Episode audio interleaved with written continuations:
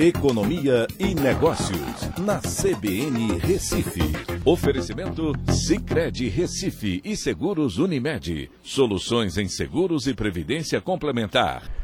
Olá, amigos, tudo bem? No podcast de hoje eu vou falar sobre a decisão do Comitê de Política Monetária do Banco Central que elevou a Selic em 1,5 ponto percentual para o patamar de 9,25% ao ano o Copom confirmou a expectativa do mercado nessa última reunião do ano e ainda deixou a porta aberta para novas elevações em 2022, com o intuito de combater a inflação que ainda segue pressionando a economia.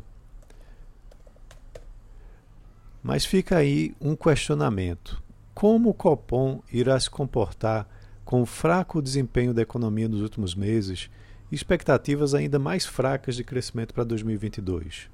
A projeção de Selic mais alta traz um freio importante nos investimentos e consumo, um problema em 2022.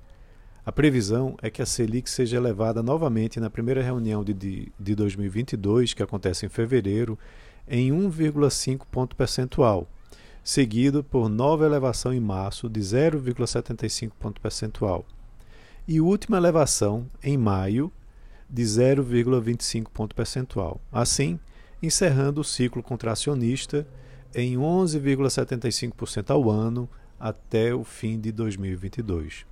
Um aumento tão expressivo tem impacto importante para mostrar que o Banco Central tem como objetivo bem definido controlar a inflação, mas traz consequências importantes sobre a atividade econômica. O resultado nos últimos dois trimestres nos colocou em recessão técnica e vai piorar. A previsão para 2022, de acordo com o Boletim Focus, é de um crescimento de 0,51% no ano, o que indica momentos de contração da economia brasileira para determinados trimestres e ainda mais fortes que os de 2021.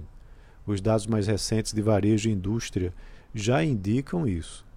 Outro ponto importante é que a inflação está no lado da oferta e tem atingido o mundo como um todo, como consequência da desorganização das cadeias de insumos pós-Covid. Aumentos excessivos na Selic são usados para conter, para conter o lado da demanda. Esse é o principal fundamento né, do aumento da taxa de juros, mas não tem um efeito sobre a oferta.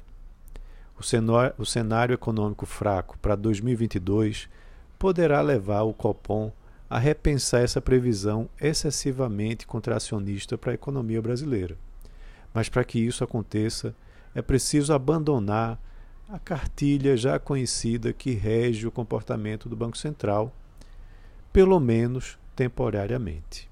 Então é isso. Um abraço a todos e até a próxima.